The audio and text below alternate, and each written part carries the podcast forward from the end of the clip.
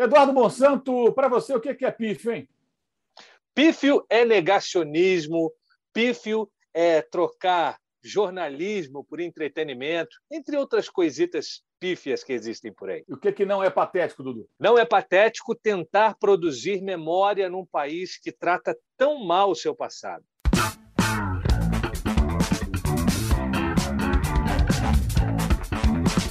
Patrocínio Amstel. Esse é o Dividida no All Sport. O entrevistado da vez é o meu amigo Eduardo Monsanto, Dudu Monsanto, que, bem, acho que todos vocês conhecem, narrador, apresentador, repórter, jornalista, escritor, um dos caras mais geniais que eu conheci na minha já longa trajetória na profissão. Dudu Monsanto já fez ótimos trabalhos de resgate de pesquisa. Dudu Monsanto já foi até dirigente de clube.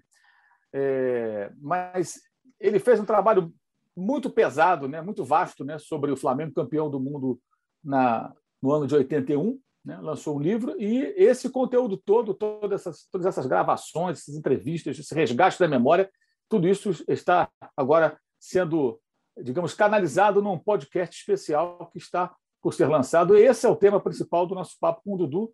Eu começo, Dudu, perguntando a você como surgiu a ideia do podcast, né, esses 40 anos do título mundial do Flamengo, e como vai funcionar? Como é que vai ser o lançamento para a galera que vai certamente consumir? Oi, Maurão, que prazer, obrigado pelo convite. Já acompanho Dividida há bastante tempo, então tá aqui desse lado, é inesperado e pô, sempre muito bom estar contigo para falar daquilo que a gente gosta, né? Que é futebol, que é jornalismo, enfim. É, esse podcast ele surge justamente para celebrar esses 40 anos do título mundial do Flamengo. Dez anos atrás, quando o Flamengo comemorou 30 anos do mundial, é, eu lancei um livro que se chama 1981, vou até pegar aqui o bichinho, 1981, o ano rubro-negro. Esse livro foi lançado pela Panda Books é, em 2011. E quando esse livro foi lançado, ainda não era consagrado esse formato de podcast. Eu fiz muitas entrevistas, foram mais de dois anos de pesquisa e trabalho. Né? Eu conversei com todos os titulares daquele time campeão do mundo de 81, com o técnico que era o Carpejani, com os técnicos que antecederam, né? caso até do Dino Sani, ex-presidentes, dirigentes, é, jornalistas, torcedores. Então, foi um trabalho longo, né, que culminou nesse livro aqui de 200 e quase 300 páginas. E durante esse trabalho de pesquisa, eu conversei com toda essa turma e fiz as gravações né, desses papos. E revisitando esse material, eu pensei assim, cara, é muita maldade eu ter acesso a tudo isso. São quatro horas de Zico, três horas de Júnior, quase três horas de Leandro, são mais de 100 horas de depoimentos desse time. E eu acho que seria muito egoísmo guardar isso só para mim. Então eu decidi baseado no livro 1981, O Ano Rubro-Negro, que também virou, na época, um documentário da Grifa Filmes, né? também de mesmo nome, 1981, O Ano Rubro-Negro, foi dirigido pelo Eduardo Rajabali, você ainda encontra aí em YouTube e outros lugares. Então, a ideia foi aproveitar esse momento de celebrar a memória desse time, compartilhar esse material muito rico que eu tinha é, aqui nos meus arquivos com todo mundo que viu esse time jogar, rubro-negros ou não, quem gosta de bom futebol, é, eu tenho certeza que era apaixonado por ver esse time jogar. E no momento em que a gente está tratando tão mal, né, o Brasil trata tão mal é, o seu passado, recentemente a gente teve o centenário do Zizinho, salvo raríssimas exceções, quase que as pessoas não falaram de um cara que talvez seja o melhor jogador brasileiro de todos os tempos, quem viu o Zizinho, os mais antigos, quando chegou depois o Pelé, que já foi um cara mais midiático, já foi um cara da videosfera, né? teve muitos registros em filme e também em vídeo.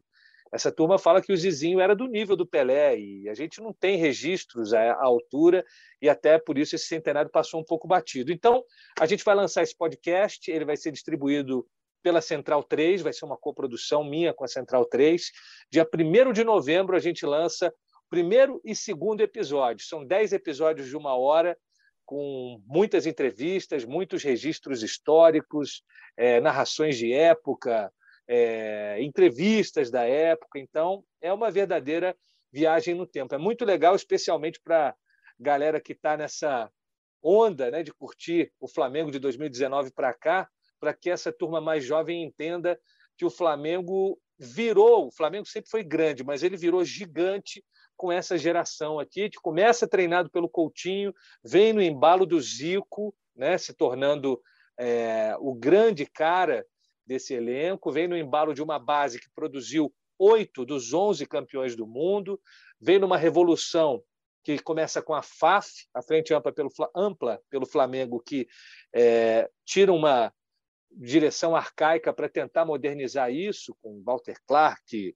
e companhia. Muita gente se uniu para fazer algo que, anos mais tarde, a turma que chegou ao Flamengo em 2013 fez. Outros perfis, né?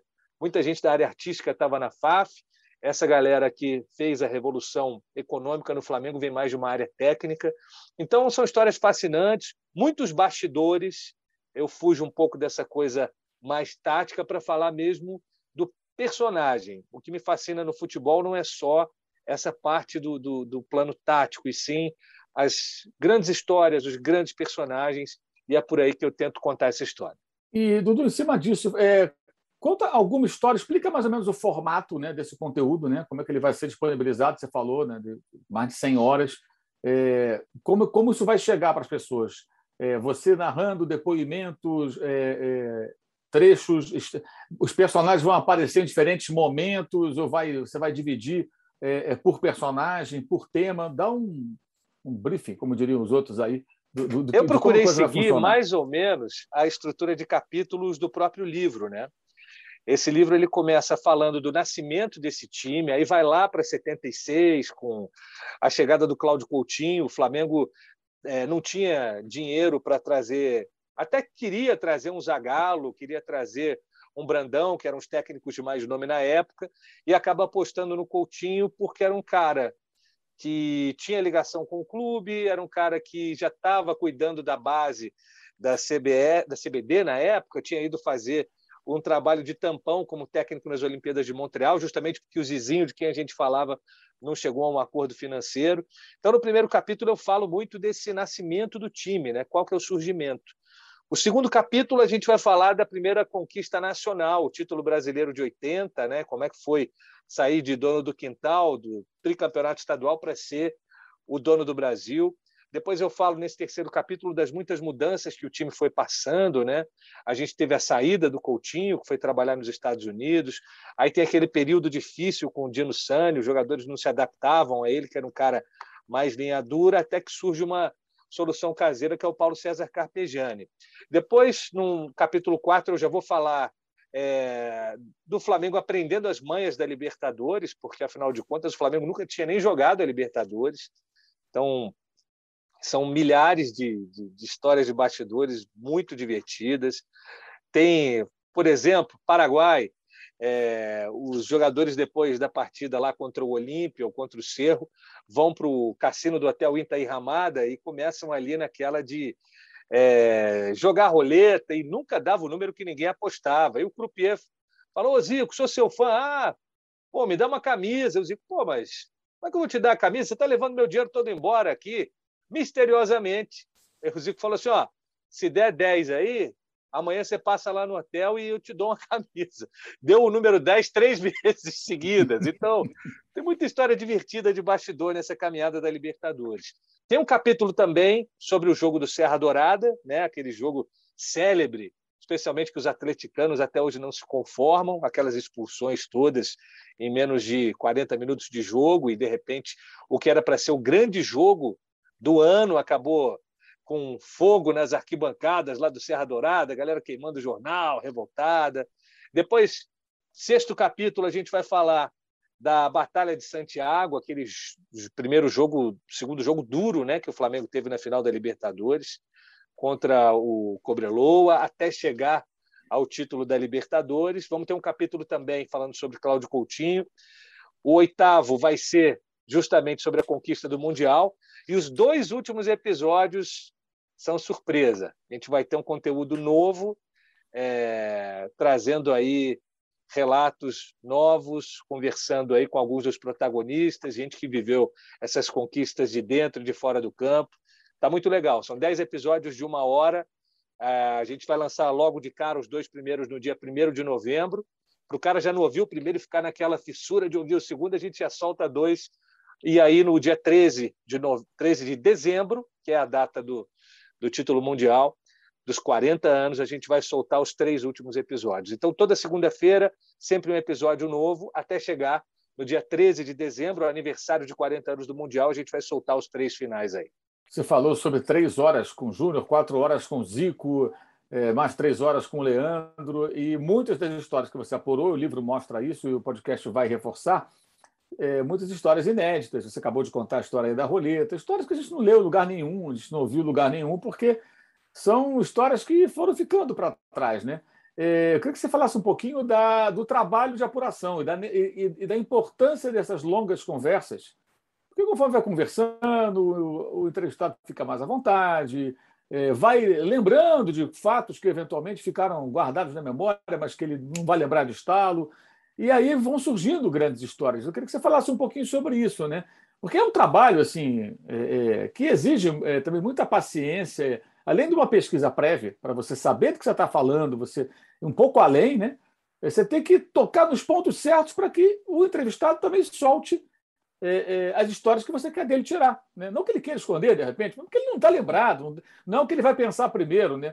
Se você falar com o Zico sobre toda, toda essa trajetória é, do título mundial, a história do Croupier certamente não vai ser a primeira que ele vai contar, mas são histórias saborosas, que, que dificilmente sairiam sem uma conversa um pouco mais longa que vai se tornando até mais íntima né, à medida que a conversa vai fluindo, o tempo vai passando. Eu queria que você falasse um pouco disso e até contasse alguma passagem curiosa que tenha acontecido. De repente, alguma coisa que você achou super importante que surgiu depois de muito tempo de conversa ou na hora que está indo embora, ou algo parecido. Mauro, teve uma coisa que jogou muito a favor, é, muito a meu favor na confecção desse livro, que foi a distância histórica de tudo que tinha rolado. Já tinham se passado 30 anos. Então, alguns temas que um cara que está jogando, exemplo, eu fiz também o livro A Virada, Milagre em Lima, sobre o time do Flamengo campeão de 2019. Então, essa turma ainda joga junta, ainda tem determinados temas que não podem ser tocados tão diretamente quanto essa turma de, de 1981 já pôde falar mais abertamente.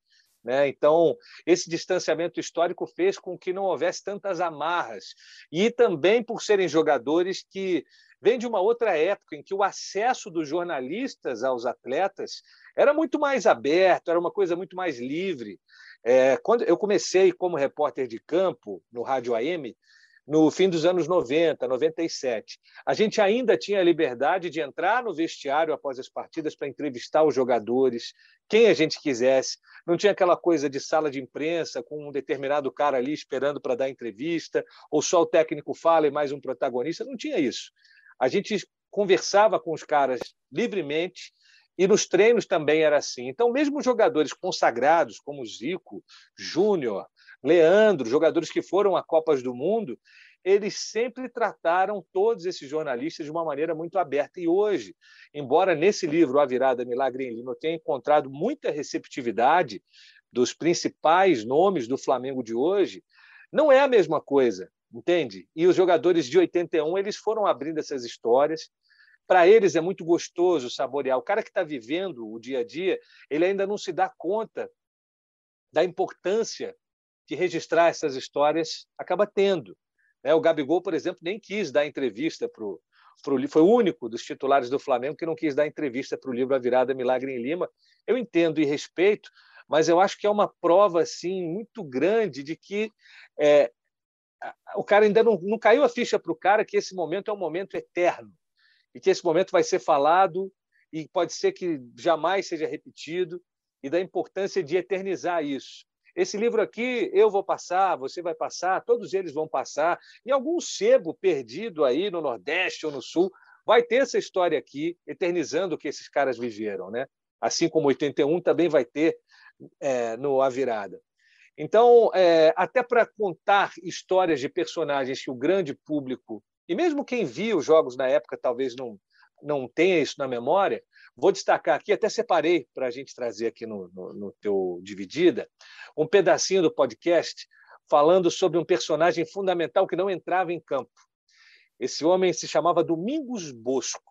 Domingos Bosco era o supervisor desse time de feras do Flamengo de 81. O Bosco ele acabou sendo forjado num grande rival do Flamengo nessa função. Ele começou a tomar conta dos jogadores da máquina tricolor. Então você imagina, Búfalo Gil, Paulo César Caju, Manfrini, só cobra criada. Então ele teve um PhD de malandragem futebolística tomando conta dessa turma. E no Flamengo ele pegou uma rapaziada mais jovem, um pouco menos do balacobaco, e conseguiu administrar muitas crises. Ele era o cara que levava reivindicações à diretoria, era o cara que cuidava dos pormenores. Então a gente vai ouvir agora um trecho em que ele fala de um dos mimos que o grande craque daquele time exigia, entre aspas. O Zico, ele dizia que se não tivesse morango na sobremesa, lá na concentração do Flamengo, não saía gol no jogo do Maracanã, não. Então vamos ouvir um trechinho em que a gente tem o Zico falando sobre o Bosco, também temos Andrade e Leandro falando sobre as polêmicas que o Bosco levantava sempre que era necessário desviar a atenção da comissão técnica e também dos jogadores. Aos poucos, a notícia de que não havia morango para Zico já tinha corrido entre os jogadores. A gozação começou. Quando vem a sobremesa, os caras, tem morango, hein? Cadê o morango? Aí ele vem com um saco desse de marrom, né? Aí pegou assim, jogou, pegou um prato, derramou assim, uma porra, aqueles morango silvestre. Pegou um negócio de chantilly que ele comprou no, no mercado e tal. Tá aqui, ó, não vai ser por falta de morango, você não vai fazer gol. Ele tinha ido na estrada das canoas, catar morango silvestre. Pegou um monte. É, a responsabilidade, eu tinha que fazer gol, né?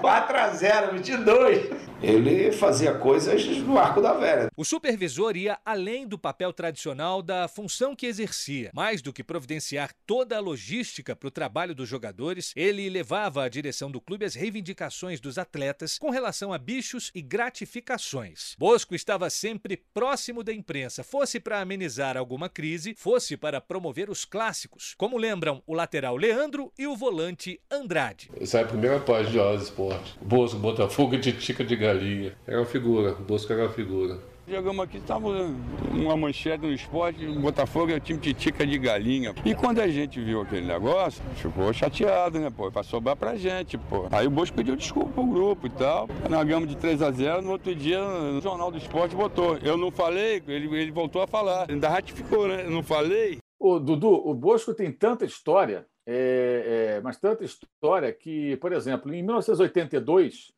o Flamengo jogou contra o Guarani, semifinal do Brasileiro em Campinas, né? venceu no Rio, foi jogar em Campinas. Esse jogo é recorde de público do Brinco de Ouro da Princesa, mais de 55 mil pessoas.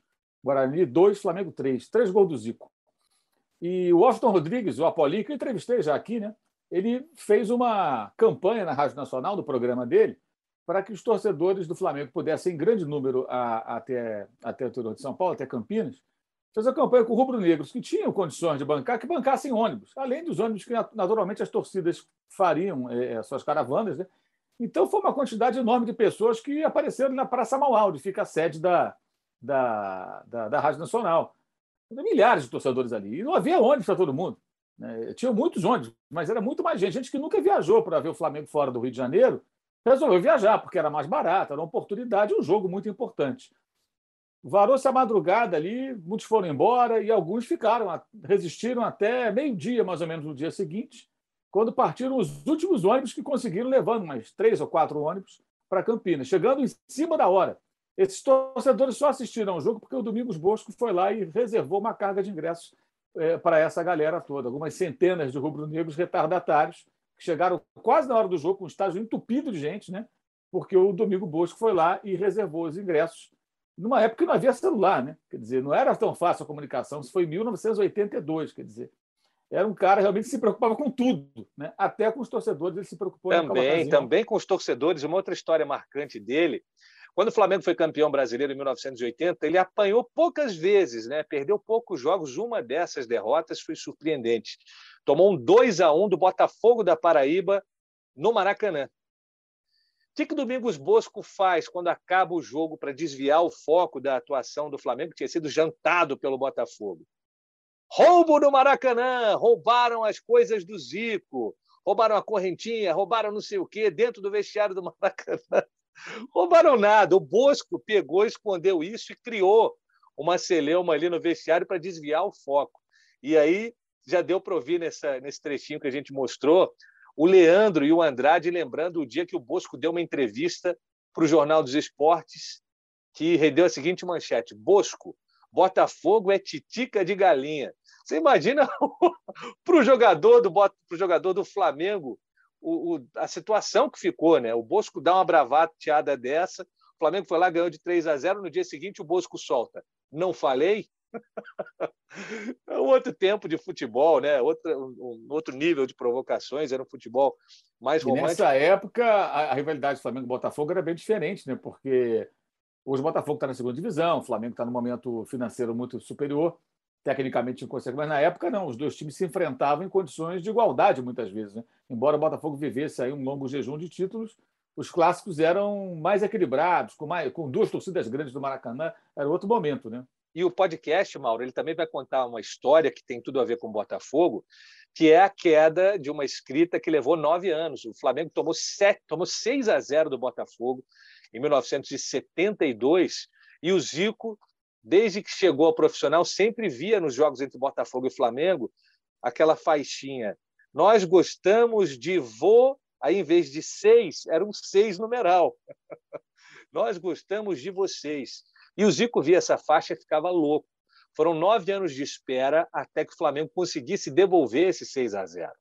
E o documentário é, traz uma informação que pouca gente sabe. O gol de número 6 dessa goleada é de um cara que vestia a camisa 6, o Andrade.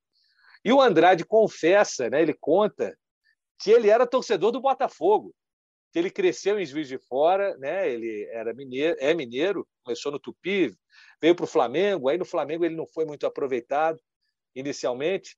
Apareceu uma proposta para ele jogar na Venezuela, e na Venezuela ele acabou atuando como meia do Universidade Los Angeles, o, Los Andes, o ULA, ULA de Mérida. ULA Mérida era o time do Andrade, e ele chegou a ser artilheiro do campeonato venezuelano, você imagina. Então, é, esse know-how jogando mais adiantado fez com que ele tivesse um toque muito mais refinado que qualquer cabeça de área da época tinha. Né? Então, aos pouquinhos, ele foi ganhando espaço e foi um dos grandes caras desse time.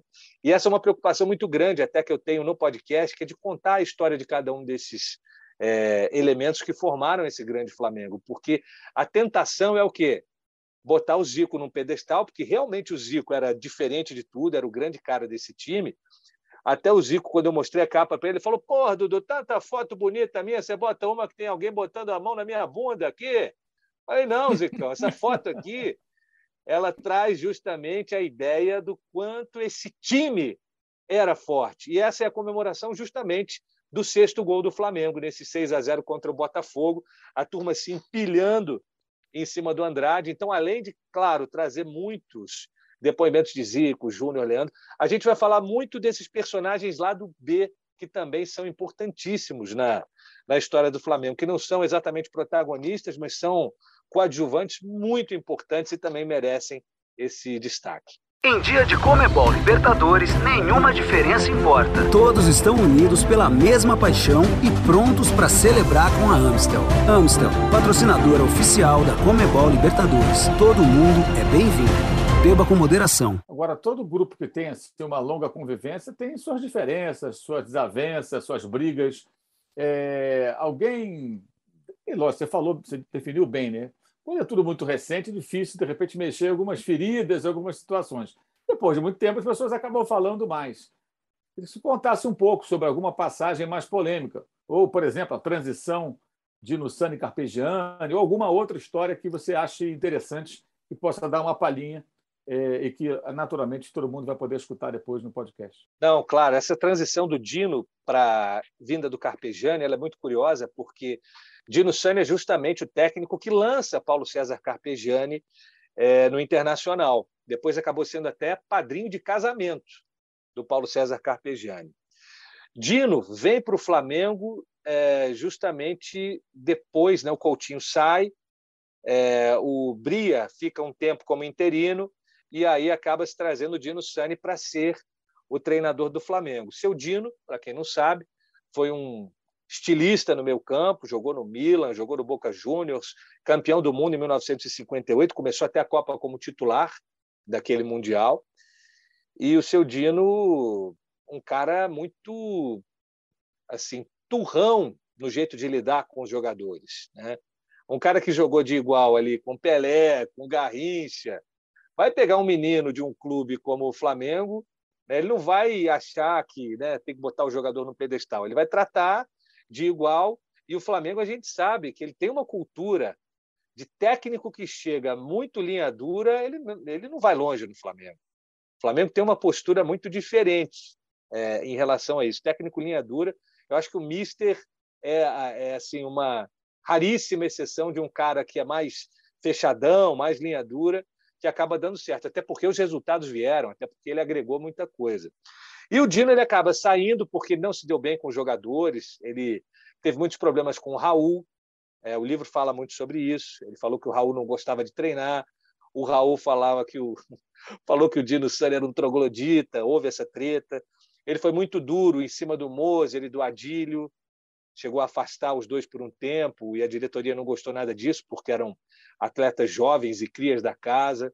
Então, a saída do Dino acaba sendo encarada pelo próprio Dino como uma puxada de tapete, porque o time estava indo bem, estava ganhando jogos da Libertadores, tinha sido campeão da Taça Guanabara, tudo isso com o Dino, e de repente o, o Dino acaba saindo por conta desses problemas, desses atritos com Adílio, com o Moser, e na sequência o Paulo César Carpegiani, que era auxiliar do Dino, ele pede, chama um dia o Dino para jantar na casa dele, ele e a esposa, e o Dino fala: O que, que você quer, cara? Não, eu queria ver com o senhor, porque eu estou parando de jogar, se eu podia ser o seu assistente. Claro, pô.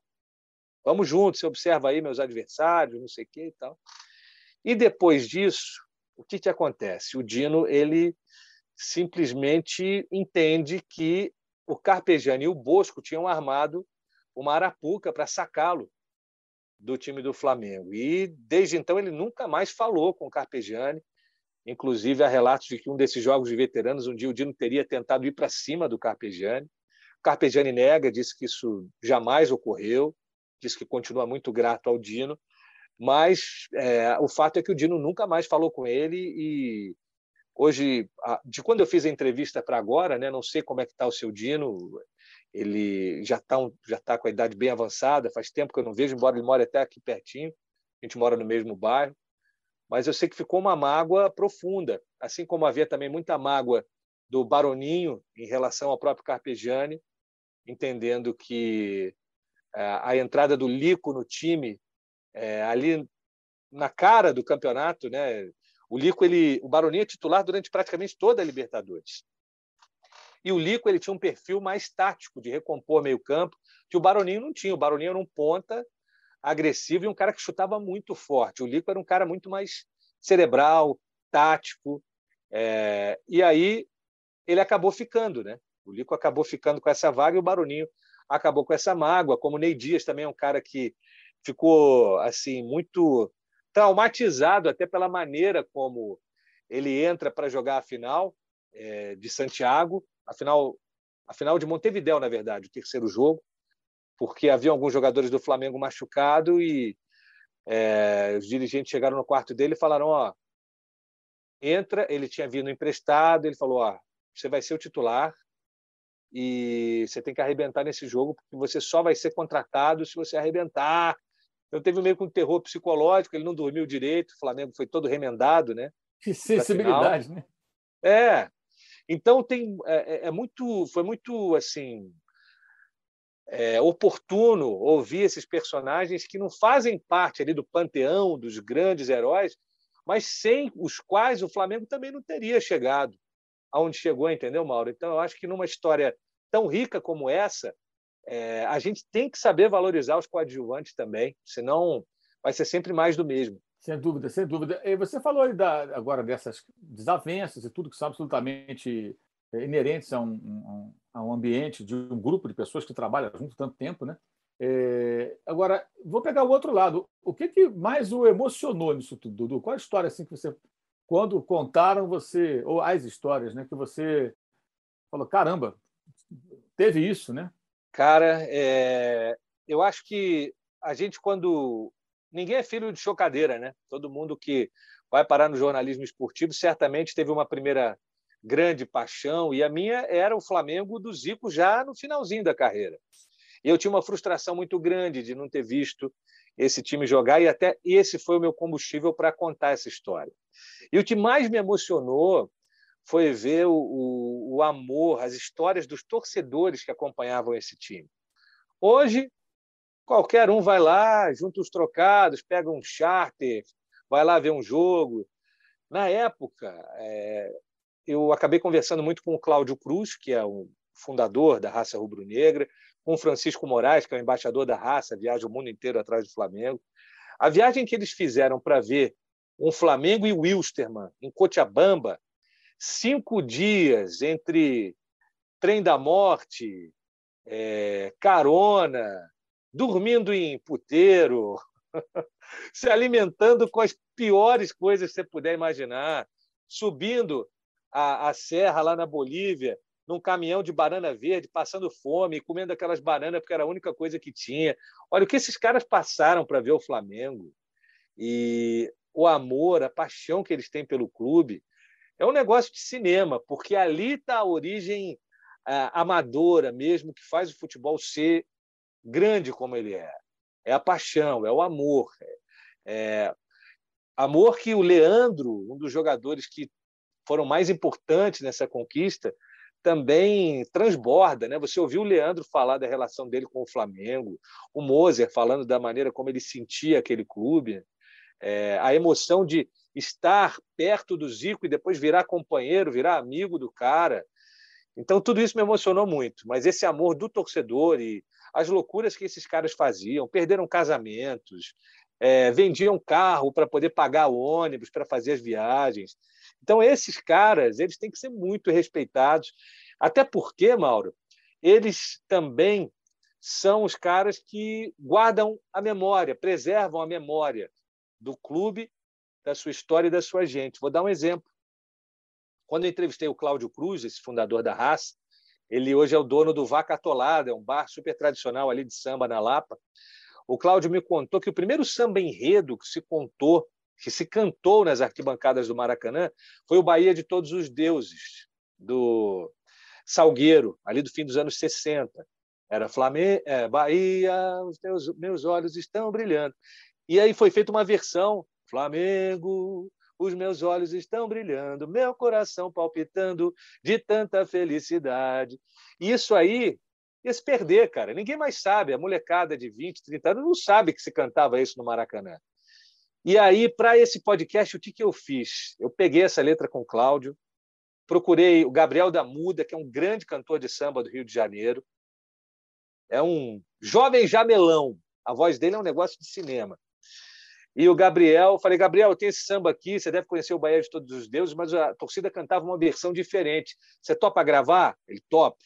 Ele meteu a voz. O Jaime Monsanto, meu irmão, que é produtor de, de jingles, é músico, ele fez, é, refez todos esses instrumentos de percussão. A gente trouxe o João Felipe, que é um cavaquinista fabuloso, para fazer o cavaco. E a gente gravou para ser o tema desse podcast, esse Bahia de Todos os Deuses, que virou o Flamengo de Todos os Deuses, que é um dos xodós a gente tem aí desse, de ter feito esse podcast. Então, o trabalho de preservar a memória vem dos torcedores, vem da gente como jornalistas, e até para não perder o gancho, eu quero chamar mais um trechinho para a gente ouvir aqui no Dividida, que é o sobre a quase ida do Roberto Dinamite para o Flamengo, que esteve por detalhes de acontecer. Vamos ouvir?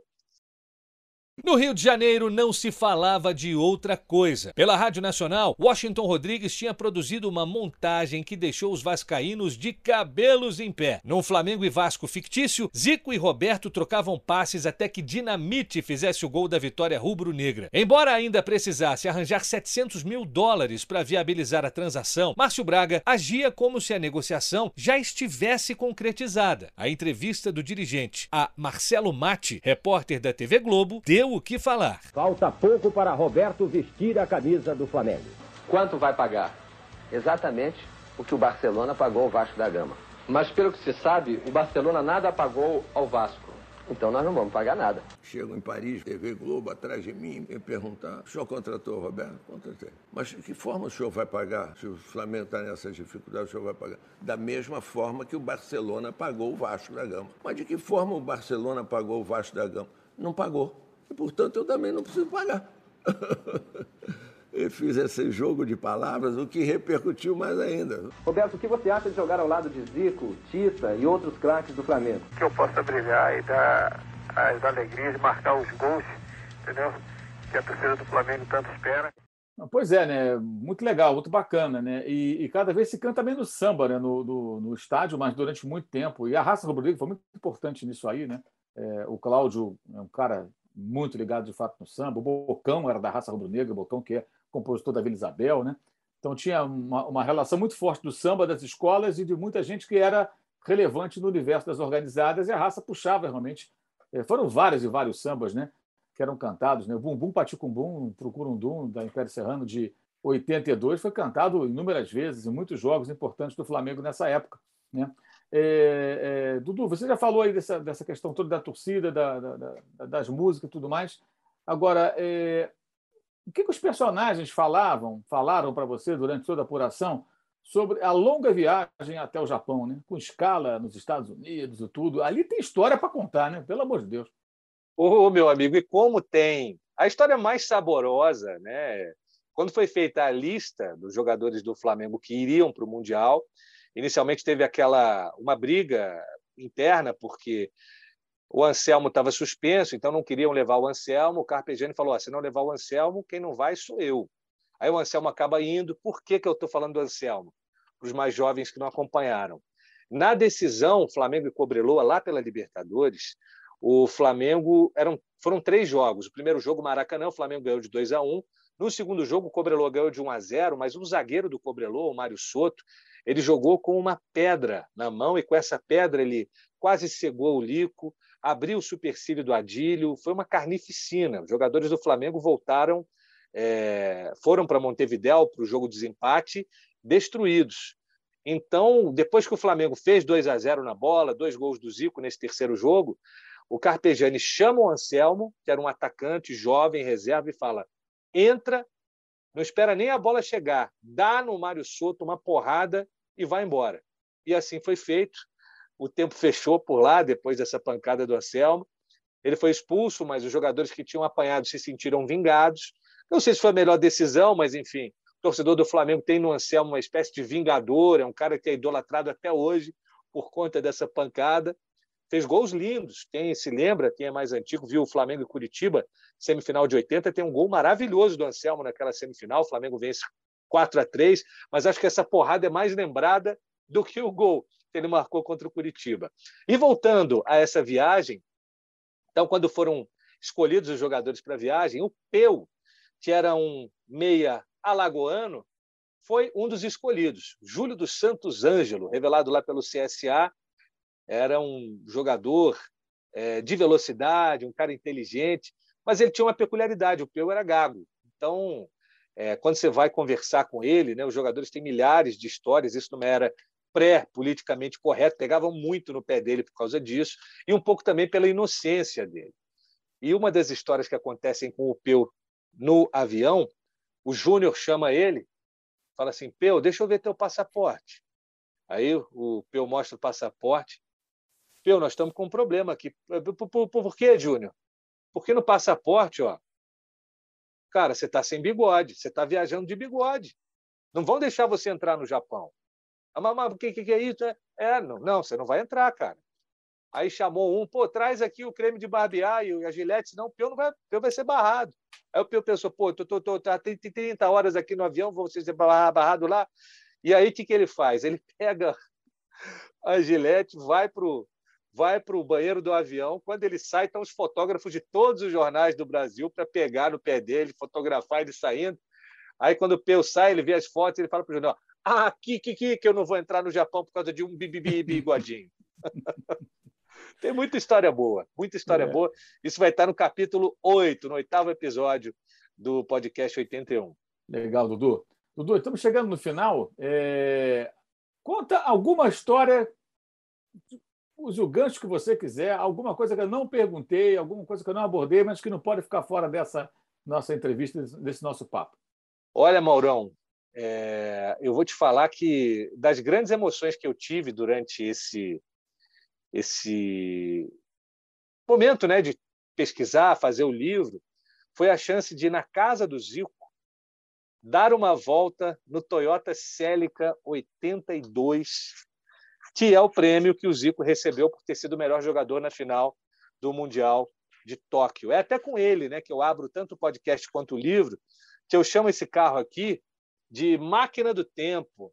Ele parece muito aquele carro do Marty McFly, do De Volta para o Futuro, sabe? Ele tem umas linhas Sim. arrojadas, e o Zico até fala, pô, ele é meio que uma maquininha do DeLorean. tempo.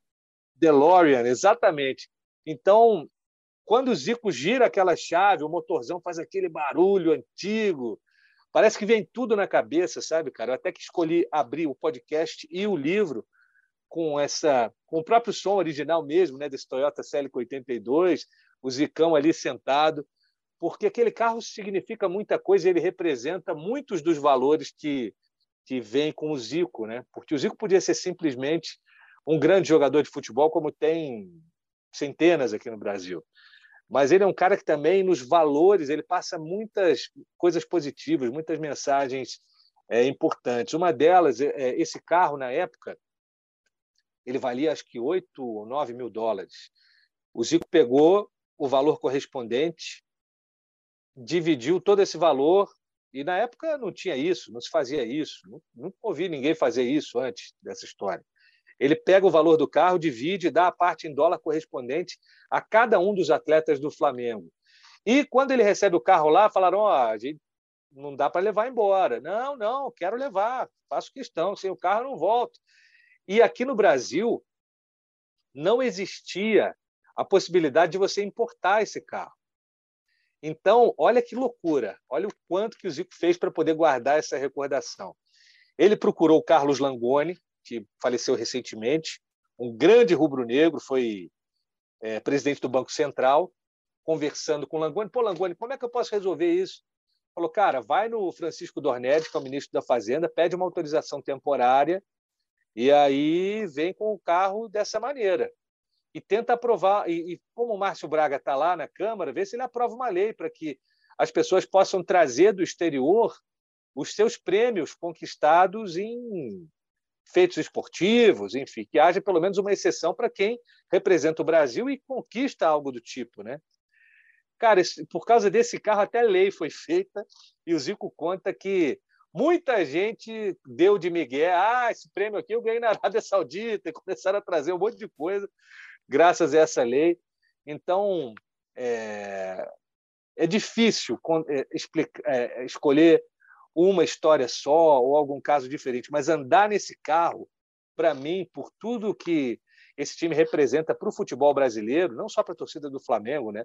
Para o futebol brasileiro, um dos times mais bonitos de se ver jogar de todos os tempos. Para mim, está naquela galeria do Santos, do Pelé, daquele Cruzeiro dos anos 60, né? De Tostão e Dirceu Lopes.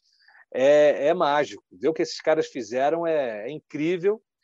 E até deixa essa discussão, que acho que pode até render uma live no seu canal ou até em qualquer outro lugar, porque a gente está às portas aí de uma final de Libertadores e essa geração de 2019 do Flamengo pode ser bicampeã da Libertadores. Isso é muito grande, é muita coisa. Mas por mais que conquistem outras Libertadores e outros mundiais, para mim esse time nunca vai ser páreo para o time de 81, porque o time de 2019 ele é montado, essas peças são compradas.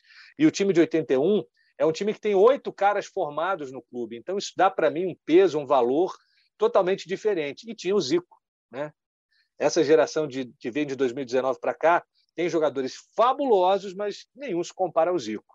Então, já deixo esse tema aí para sua. Pode virar uma dividida também numa próxima, né, Maurão? Porque esse tema dá pano para manga, porque futebol a gente não pode analisar só no pragmatismo. Você não pode comparar, na minha opinião, o Palmeiras campeão da Libertadores de 2020 com o Flamengo campeão da Libertadores de 2019.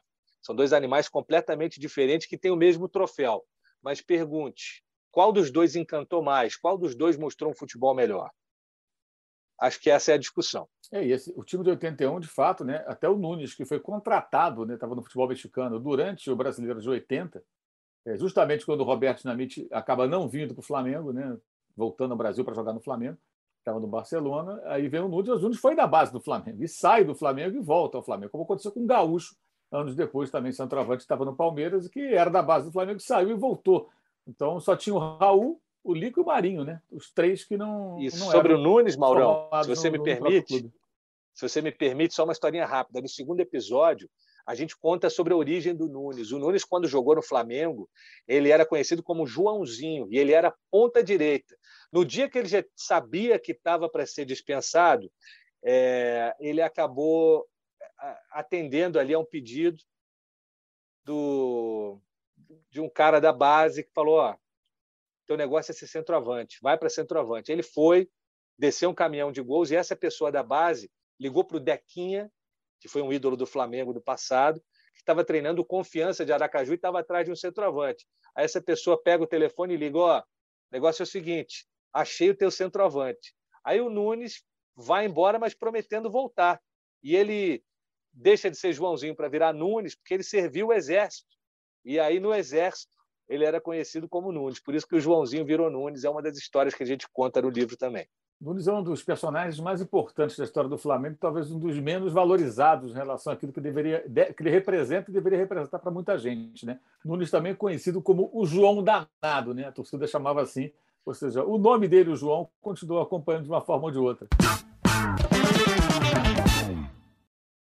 Dudu Monsanto, qual a dividida que um jornalista que se propõe a fazer um trabalho desse porte de pesquisa de resgate da memória, dessa profundidade, não pode perder? Não dá para ter medo de tocar nos temas que eventualmente vão desagradar a torcida. Eu fiz isso no A Virada Milagre em Lima, dediquei um capítulo aos garotos do Ninho. Nesse livro que eu falo de 81, eu também falo amplamente sobre aquele jogo do Zé Roberto Wright lá em Goiânia, é, ouvindo as partes envolvidas e tentando dar a visão mais isenta possível de tudo aquilo que aconteceu. Então, escrever sobre um clube ou escrever sobre uma conquista, quando esse trabalho é feito por um jornalista de verdade, ele não pode se permitir é, distorcer a verdade para agradar uma torcida. A gente tem que ter, acima de tudo, compromisso com fatos, com verdade, especialmente num tempo em que tanta desinformação roda por aí, né, Maurão? Dudu, então, já que a gente, é, vai, a gente desenvolveu aqui todo o assunto ligado ao podcast, aos livros, e você é, já aguçou a curiosidade de todos com relação ao tema do podcast, eu gostaria que você encerrasse, então, esse dividido de uma outra forma. Boa, boa. Vou botar aqui na caixinha de som do Dividida, agradecendo ao Maurão por esse convite. O Flamengo de Todos os Deuses, na voz de Gabriel da Muda, a gente tem o cavaco do João Felipe, os demais instrumentos são tocados pelo Jaime Monsanto e temos também a participação das pastoras, é o Coral das Lavadeiras da Praça Pasteur. Flamengo de todos os deuses, Maurão, sempre um prazer, sempre uma honra. Convite seu é convocação. Aquele abraço.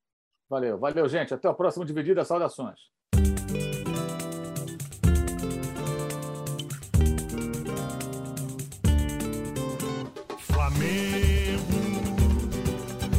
Olhos estão brilhando, meu coração palpitando de tanta felicidade.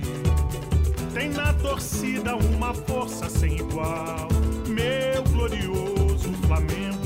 Cada jogo é uma vitória, cada vitória é um carnaval. Preto velho já dizia meninada. Existe um time que sacode a arquibancada. Sua história, sua glória, seu nome é tradição. A minha maior alegria é ver o meu campeão. Sou urubu, mas não faz mal. Sou do quadro mais querido, aquele que faz vibrar. Time consagrado pelo povo e a charanga tocar. Bola pra frente, que na Gávea é assim. Na vitória ou na derrota, sou Flamengo até o fim. Oi, sou Flamengo sim, pra vida toda. Zum, zum, zum, zum, zum, zum. A torcida quer mais um. Zum, zum, zum, zum, zum, zum. A torcida quer mais um. Flamengo, Flamengo. Os meus olhos estão brilhando, meu coração palpitando de tanta felicidade.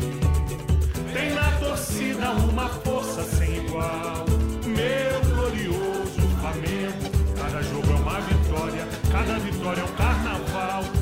velho já dizia, meninada. Existe um time que sacode a arquibancada. Sua história, sua glória, seu nome é tradição. A minha maior alegria é ver o nego campeão. Sou urubu, mas não faz mal. Sou do quadro mais querido, aquele que faz vibrar. Time consagrado